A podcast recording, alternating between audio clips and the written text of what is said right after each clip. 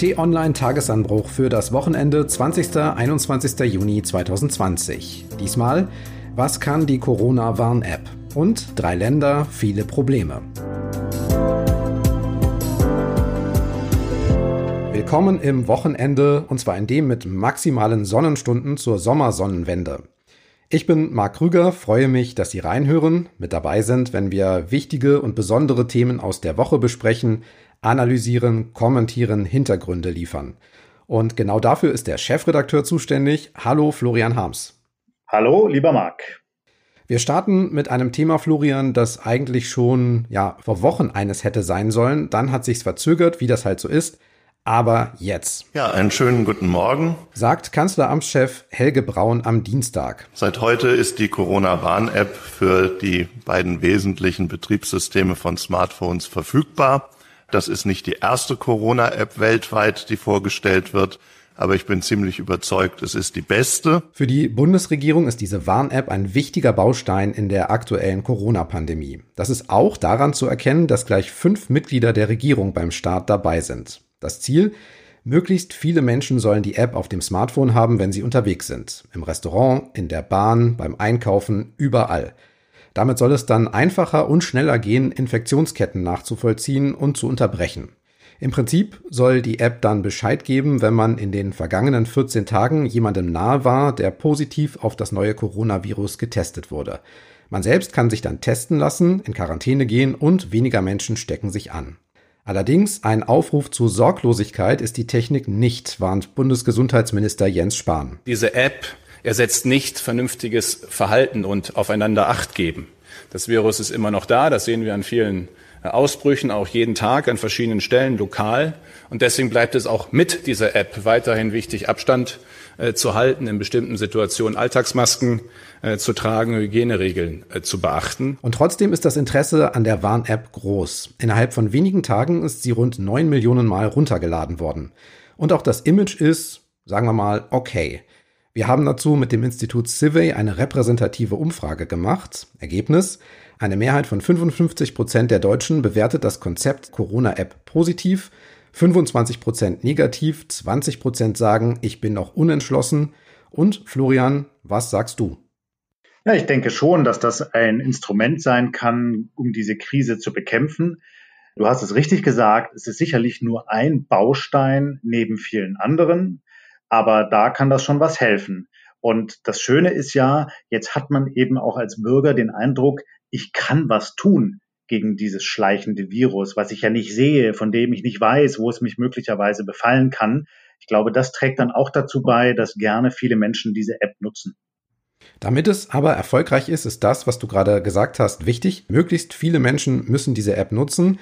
Und nun ist es so, der Staat hat die App in Auftrag gegeben, der Softwarekonzern SAP und die Telekom haben sie entwickelt, Google und Apple haben Schnittstellen geliefert für ihre Handybetriebssysteme was ist dein eingeübter normaler Reflex bei dieser Kombination?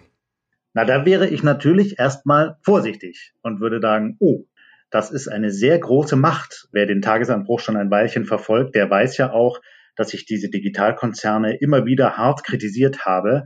Und wenn die jetzt auch noch mit dem Staat zusammengehen, dann ist das natürlich eine noch größere Macht. Umso genauer muss man da hinschauen und muss dann eben auch sagen, bei der Entwicklung dieser App da haben dann schon eben Apple und Google ein gehöriges Wort mitgeredet bei der ganzen Frage, wie die App konfiguriert wird.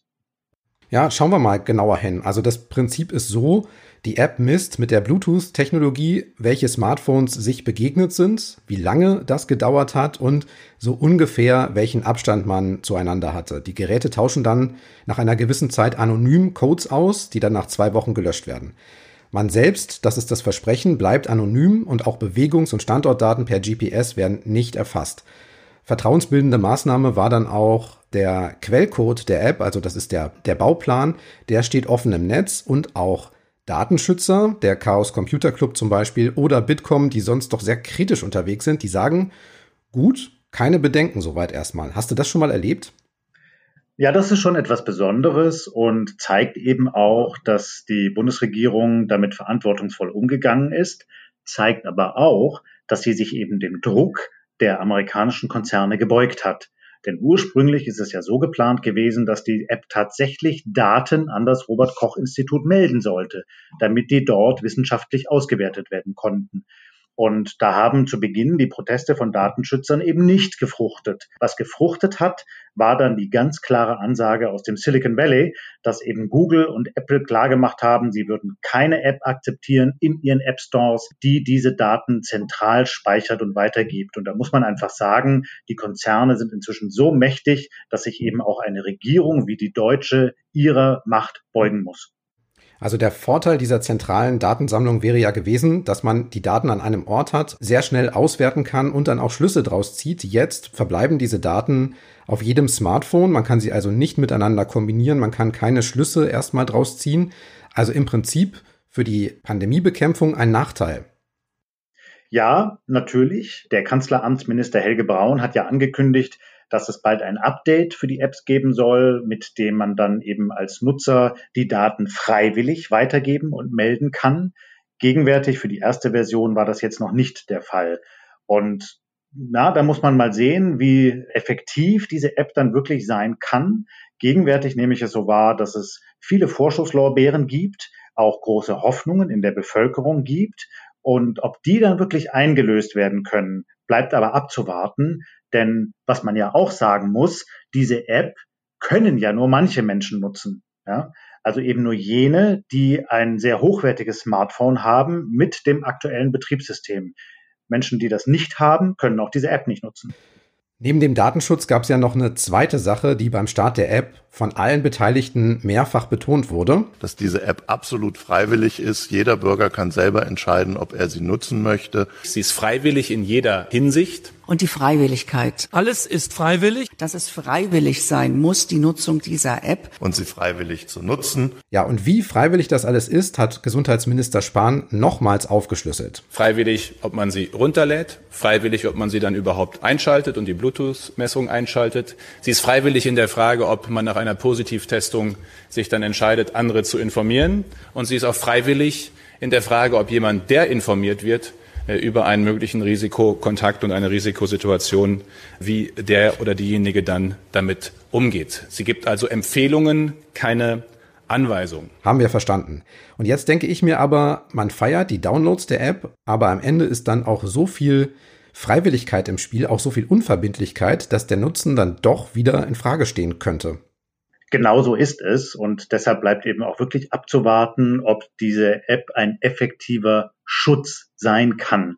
Das steht wirklich noch in Frage. Und zu der Freiwilligkeit kommt ja eben noch hinzu, dass wir sehen, dass da, wo zum Beispiel ärmere Menschen leben, häufig diese App eben nicht benutzt wird, weil die Menschen die entsprechende Technik nicht haben, das entsprechende Smartphone nicht haben. Und da muss man ganz klar sagen, da ist einfach eine große Lücke. Die kann diese App auch nicht abdecken. Zusätzlich zu diesem Problem, dass eben ältere Betriebssysteme diese Warn-App nicht unterstützen, würde ich auch noch mal einwerfen, es gibt sie noch nicht in allen benötigten Sprachen. Also Deutsch und Englisch gibt es schon. Es soll dann noch türkische Erklärvideos geben, aber es braucht halt noch ein paar mehr Sprachen, damit auch alle Menschen in Deutschland sie nutzen können. Und dieses in Deutschland ist ja ein weiteres Problem, weil die App kommuniziert eigentlich mit ihresgleichen, aber mit den Apps anderer Länder kann sie noch nicht kommunizieren. Da macht dann jedes Land, auch innerhalb der Europäischen Union, wieder sein eigenes Ding. Ja, und das ist natürlich nicht so besonders gut, gerade jetzt in der Urlaubszeit. Da muss man aber auch sagen, hätte man das jetzt auch noch hineinprogrammieren wollen und koordinieren wollen, dann hätte der Launch dieser App noch viel länger gedauert. Da ist einfach die Hoffnung, dass das dann nachgereicht wird und vielleicht im Laufe des Sommers oder des Herbstes dann schrittweise auch diese Funktion in die App hineinprogrammiert wird, dass sie zum Beispiel mit der französischen App oder Apps in anderen europäischen Ländern kommunizieren kann. Okay, also dass so etwas wie diese Corona-Warn-App nötig ist, das zeigt sich ja auch gerade aktuell mit den neuen Masseninfektionen. In Göttingen in Südniedersachsen steht jetzt ein weiteres Hochhaus im Fokus. Das ist schon das zweite in der Stadt. Es gibt dort mehr als 100 nachgewiesene Infektionen unter den Bewohnern. Alle stehen unter Quarantäne. Und dann noch das große Thema Schlachthöfe. Wieder, muss man sagen. Der größte der Großschlachter, das ist nämlich Tönnies in Reda-Wiedenbrück in Ostwestfalen, der hat hunderte Infektionen unter den Mitarbeitern. Und da zeichnet sich ja sowas wie ein Muster ab. Also wir hatten die Alten- und die Pflegeheime und wir haben jetzt die größeren Wohnblocks, auch hier in Berlin-Neukölln zum Beispiel, und eben Schlachthöfe. Dort ist das Risiko besonders groß. Was ist zu tun? Ja, das zeigt ja auch die gegenwärtige Debatte. Dort herrschen Arbeitsbedingungen, die nicht zu tolerieren sind. Ein Teil des Problems sind diese sogenannten Werkverträge, dass eben nicht der Schlachthof, wie jetzt Tönnies, die Mitarbeiter angestellt hat, sondern er hat Subunternehmer und die Arbeiter, die werden dann eben beispielsweise aus Osteuropa dorthin gebracht und sind aber nur ihrem jeweiligen Subunternehmen gegenüber verantwortlich. Und so muss der Konzern dann eben nicht kontrollieren, ob alle Arbeitsschutzregeln eingehalten werden, ob die in anständigen Unterkünften leben, etc. etc. Und ja, es mag so sein, dass in so einem Betrieb, wo es zum Beispiel kühl ist, sich diese Aerosole dann auch schneller verbreiten, also das Virus schneller verbreitet. Aber trotzdem muss man natürlich viel, viel schärfer vorgehen und viel schärfere Sicherheitsvorkehrungen dort einführen. Jetzt will ich nicht noch die große Nebendiskussion aufmachen, aber es ist natürlich auch so, dass die Situation in den Schlachthöfen natürlich auch eine Folge ist von ein Kilo Hähnchenschenkel für zwei Euro im Supermarkt. Das muss man auch sagen. Auf jeden Fall. Und da müssen wir uns alle als Verbraucher an die eigene Nase fassen und einfach mal überlegen, ob wir das so weiter mitmachen wollen. Das eine ist ja das, was die Politik tun kann. Zum Beispiel schärferen Arbeitsschutz einführen, schärfere Regeln für das Anstellen von Angestellten. Aber das andere ist, dass wir eine Verantwortung haben als Bürger, als Einkäufer. Und wir können uns ja aktiv dagegen entscheiden, dann eben den Hähnchenschlägel für ein, zwei oder auch nur anderthalb Euro zu kaufen. Jetzt kann und muss man vielleicht auch fragen, wir haben ja in den vergangenen Wochen auch hier im Tagesanbruch-Podcast sehr, sehr viel über Lockerungen und den Weg zurück in ein Leben, wie wir es kannten, diskutiert. Haben vielleicht auch diese Lockerungen der Corona-Regeln es zumindest begünstigt, dass jetzt an manchen Stellen wieder gehäuft Infektionen auftreten? Und genau so eine Frage hat die ZDF-Journalistin Nicole Diekmann dem nordrhein-westfälischen Ministerpräsidenten Armin Laschet gestellt. Wir erinnern uns. Der wollte ja recht früh und auch recht weitgehend lockern. Und seine Antwort ist interessant. Also Frage, was sagen die neuen Fälle vielleicht auch über die Lockerung aus? Antwort. Das sagt darüber überhaupt nichts aus, weil Rumänen und Bulgaren da eingereist sind und da der Virus herkommt. Das wird überall passieren. Wir haben in ganz Deutschland ähnliche äh, Regelungen. Wir haben einen Spargelhof in Bayern vor ein paar Wochen gehabt. Wir haben äh, den Fall in Coesfeld gehabt. Das hat nichts mit Lockerungen zu tun, sondern mit der Unterbringung von Menschen in Unterkünften und Arbeitsbedingungen in Betrieben. Ja, also zum Teil ist da ein Körnchen Wahrheit drin, zum anderen ist diese Aussage natürlich unsäglich, weil sie ja nahelegt, dass nur Ausländer aus dem Ausland nach Deutschland einreisen und dann dieses Virus hier verbreiten. So ist es ja mal nur nicht. Das haben wir ja gesehen bei den Ausbrüchen beispielsweise auch in Seniorenheimen oder jetzt auch in den Schlachthöfen. Und da wiederum hat er dann einen Punkt. Also die Arbeitsbedingungen dort sind einfach unsäglich. Das kann man in einem Land wie Deutschland nicht akzeptieren. Aber da muss man eben auch ganz klar sagen, die Politik hat eine Verantwortung, das zu verändern. Und das ist bislang nicht geschehen, weil diese Schlachtbetriebe, die ganze Fleischindustrie sehr starke Lobbyisten hat. Und die haben natürlich auch bei Herrn Laschet lobbyiert. Deshalb ist er jetzt auch in der Pflicht, genauso wie auch die Bundesregierung, da wirklich etwas zu tun und sich dann vielleicht eher zurückzuhalten mit halbpopulistischen Sprüchen. Aber genau die, nämlich das Wort von den Rumänen und Bulgaren, das ist ja im Gedächtnis geblieben und hat auch Kreise gezogen. Denn Bundesaußenminister Heiko Maas war kurz nach diesen Äußerungen von Armin Laschet in Bulgarien, in Sofia, und hat da ja, deutliche Worte gefunden. Er hat gesagt, es gibt Äußerungen, die man im Leben macht, bei denen man relativ schnell merkt, dass man sie besser nicht gemacht hätte. Auch das ist ja ein beachtlicher Vorgang. Ja, ganz bestimmt. Armin Laschet hat sich ja dann auch zumindest halbwegs entschuldigt. Ich glaube, es hätte noch etwas deutlicher sein können. Aber das ist natürlich klar. Ich meine, der steht auch unter gehörigem Druck. Er gilt als derjenige, der sich früh für diese Lockerung eingesetzt hat. Da will er auch einem bestimmten Image gerecht werden. Und jede kritische Frage in diese Richtung, die geht ihm natürlich sofort sehr nah, weil er auf Risiko gespielt hat. Wäre es jetzt so, dass die Ausbrüche zunehmen, insbesondere auch in seinem Bundesland Nordrhein-Westfalen, dann würde man ja ganz schnell sagen, aha, der Verantwortliche sitzt an der Spitze. Das ist ja derjenige, der ganz früh raus wollte aus der Kontaktsperre und den Ausgangsbeschränkungen. Deshalb ist er so nervös und deshalb kommt es wahrscheinlich dann auch mal zu so einem Spruch. Also zusammenfassend, wir haben insgesamt in Deutschland niedrige Infektionszahlen, aber es gibt immer wieder gehäufte Fälle. Die ersten Grenzen sind auch wieder offen, die ersten deutschen Touristen sind testweise auf Malle. Jetzt gibt's die Corona-Warn-App. insgesamt, wie ist die Corona-Lage in Deutschland zu Sommerbeginn? Ja, zweischneidig, Marc. Auf der einen Seite habe ich den Eindruck, man vergisst fast so ein bisschen diese Krise jetzt. Man freut sich über den beginnenden Sommer, man plant vielleicht einen Urlaub, vielleicht auch eher hierzulande. Also es hat so ein bisschen Leichtigkeit. Und auf der anderen Seite dürfen wir natürlich nicht vergessen, dass große Effekte dieser Krise erst noch kommen werden. Da sind natürlich die ganzen wirtschaftlichen Folgen, aber es kann durchaus auch sein, dass wir wiederum eine Gesundheitsgefahr bekommen. Also alle reden ja jetzt über eine mögliche zweite Welle.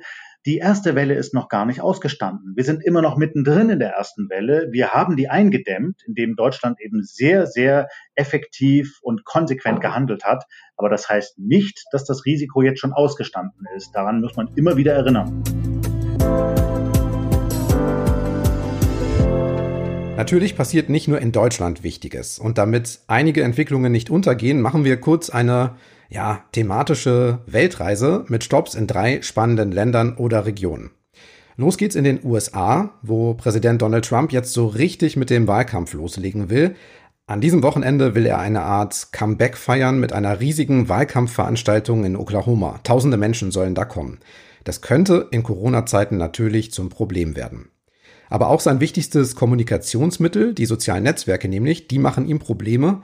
Nach Twitter sperrt nun auch Facebook politische Anzeigen seines Teams. Twitter kennzeichnet seine Falschbehauptungen. Und nun werden erste Auszüge aus einem neuen Buch bekannt. Trumps ehemaliger nationaler Sicherheitsberater John Bolton hat es geschrieben. Der war anderthalb Jahre direkt dran am Präsidenten und zeichnet ein Bild, das Trump so gar nicht gefallen kann.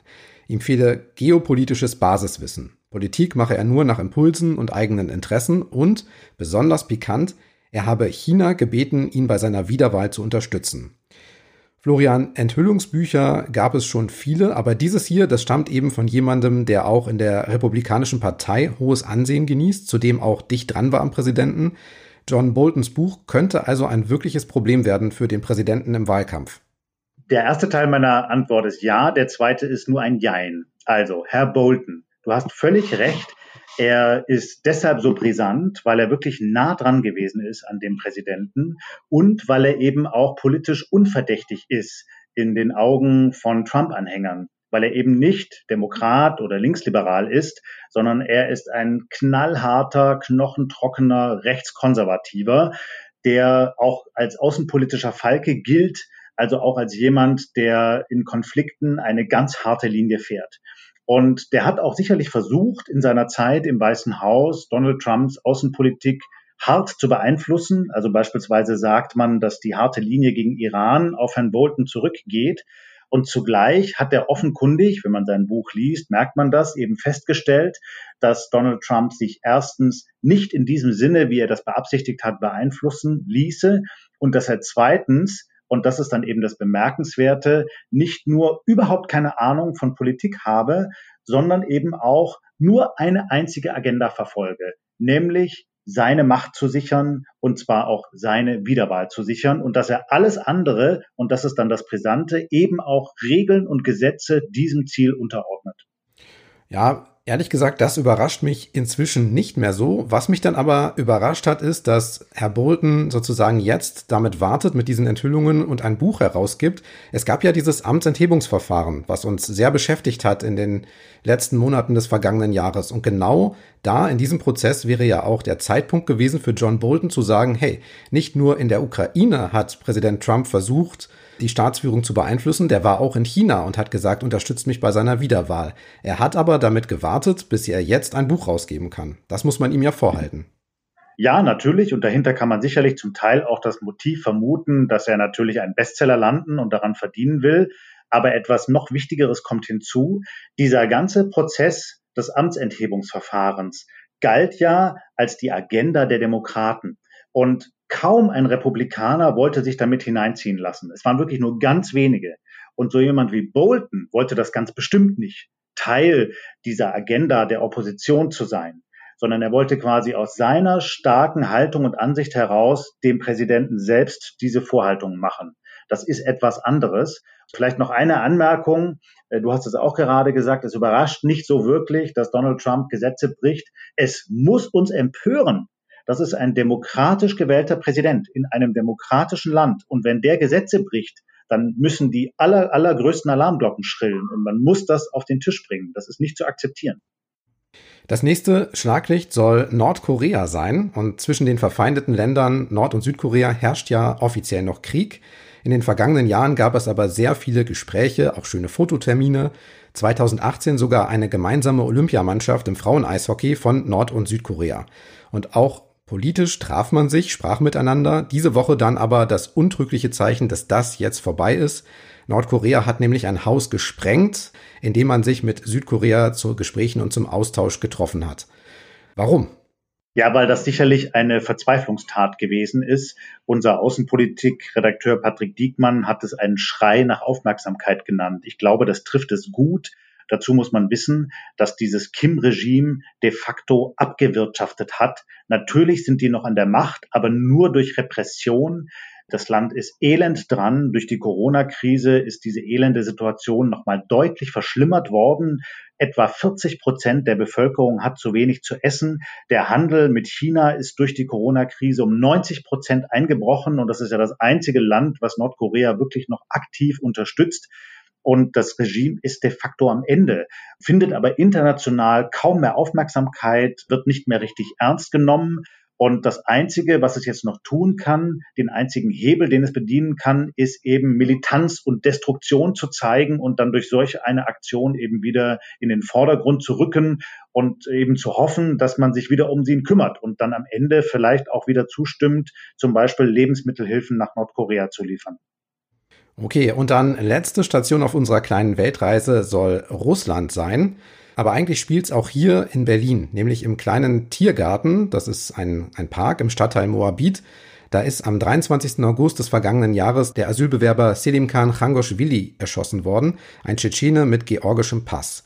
Und der Mörder, der kam mitten am Tag mit dem Fahrrad und hat geschossen. Ein russischer Bürger ist festgenommen worden, seine DNA war auf der Tatwaffe. Aber die Frage ist natürlich, warum hat er gemordet? Und da sagt jetzt diese Woche der Generalbundesanwalt in Karlsruhe, seine Anwälte sind überzeugt, dass der russische Staat den Auftrag dazu gegeben hat und das wäre ein dickes Ding.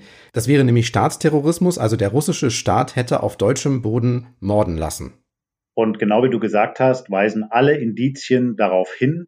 Auch die deutschen Geheimdienste sagen das im vertraulichen Gespräch, dass sie ganz fest davon ausgehen, dass der Auftrag eben aus dem Umfeld des Kremls kam. Und da muss man sagen, der Kreml hat ganz klar ein Motiv. Das weiß man, das wissen wir auch aus der Administration Putin, dass Verräter liquidiert werden.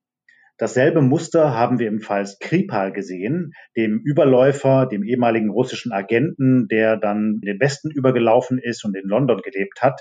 Auch der sollte ja umgebracht werden durch einen Giftanschlag. Und Präsident Putin hat sich sogar mehrfach auch öffentlich sehr, sehr herablassend und auch richtiggehend militant über Überläufer und Verräter geäußert. Und die Politik ist dabei eben, wer nicht für uns ist, den bekämpfen wir, aber wer von uns zum Feind überläuft, den vernichten wir. Ja, erinnert dich vielleicht auch noch zusätzlich an den Fall des russischen Ex-Agenten Alexander Litvinenko. Das war 2006 in London. Der ist da auch getötet worden. Auch damals stand der russische Staat im Verdacht, dahinter zu stecken. Es gab auch noch den Hackerangriff auf den Deutschen Bundestag. 2015 war das. Auch da haben die deutschen Behörden mittlerweile sogar ganz konkret eine Person ausgemacht aus dem russischen Geheimdienst, die dahinter stecken soll, die daran beteiligt gewesen sein soll. Aber warum sollte Russland das alles tun? Man müsste ja auch damit rechnen, dass das rauskommt und der Schaden wäre oder ist immens. Was ist die Strategie dahinter?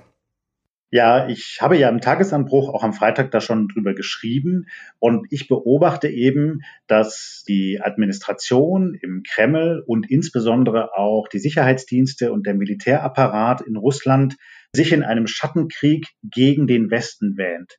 Es ist der Eindruck, dass man eben sich der NATO erwehren müsse, die nach dem Zusammenbruch der Sowjetunion eben ja vorgedrungen ist auf Territorium und Einflusssphäre, das eigentlich äh, Russland beansprucht. Und all das, was dort passiert ist, also auch die Aufstellung von Waffen in Osteuropa, der westliche Einfluss in der Ukraine, im Baltikum und so weiter, das wird als unmittelbarer Angriff und Attacke auf russische Interessen gesehen.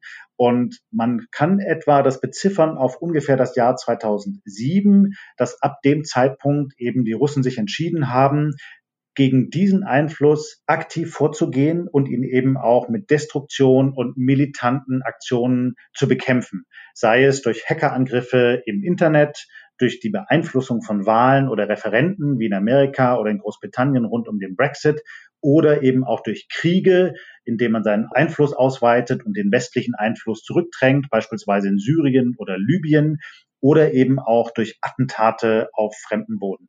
Wenn das denn so wäre, und der Generalbundesanwalt geht ja davon aus, dass die Beweise auch ausreichen könnten, dass Russland auch hinter diesem Tiergartenmord steckt, dann kann das Deutschland ja nicht auf sich sitzen lassen. Das tut es auch nicht. Der russische Botschafter war bei Bundesaußenminister Heiko Maas im Außenministerium. Da sollte es nochmal um die Position Deutschlands gehen, die deutlich zu machen. Was kann denn ein Staat wie Deutschland tun in diesem Fall? Ja, das eine sind die diplomatischen Kanäle, das andere sind dann tatkräftige Handlungen. Es gibt ja schon eine ganze Menge Sanktionen gegen russische Institutionen, aber auch Einzelpersonen, sowohl Politiker als auch Oligarchen im Zuge der Krim-Krise. Und das kann natürlich noch deutlich verschärft werden. Das wird es wohl auch, denn es gibt ja hier eine Parallele in diesem Fall zu dem Fall Mykonos. Da erinnern wir uns, im Jahr 1992 hat der iranische Geheimdienst vier iranische Exilpolitiker in einem Restaurant in Berlin erschossen. Und hinterher waren die eigentlich recht guten Beziehungen zwischen Deutschland und dem Iran komplett zerrüttet. Und es hat Jahre gedauert, sie wiederzubeleben. Und vor diesem Szenario stehen jetzt eben die Beziehungen zwischen Russland und Deutschland auch. Und das kann eben auch den Russen nicht recht sein, denn sie sind ja angewiesen darauf, dass Deutschland das russische Erdgas abkauft, das Erdöl, dass man da tragfähige Beziehungen hat. Deshalb bin ich sehr gespannt, ob der Kreml da jetzt einlenkt oder sich dann vielleicht doch deutlich für diese Aktion entschuldigt. Wir blicken kurz voraus auf Themen und Termine der kommenden Woche. Was hast du rausgesucht, Florian? Ja, weil wir gerade bei Russland waren, da schauen wir auch kommende Woche hin. Am Mittwoch findet die große Militärparade zum 75. Jahrestag des Sieges der Sowjetunion über Hitler-Deutschland statt. Die wird ja nachgeholt wegen der Corona-Krise.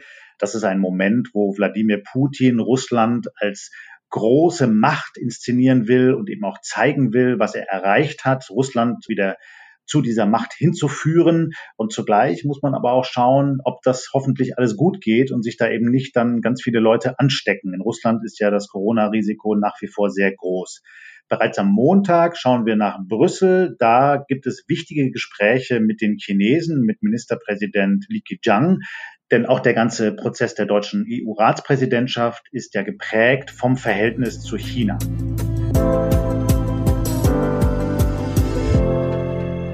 Werden Sie gern Stammhörer vom Tagesanbruch Podcast? Ein Abo ist kostenlos, die passende App gibt's auf jedem Smartphone.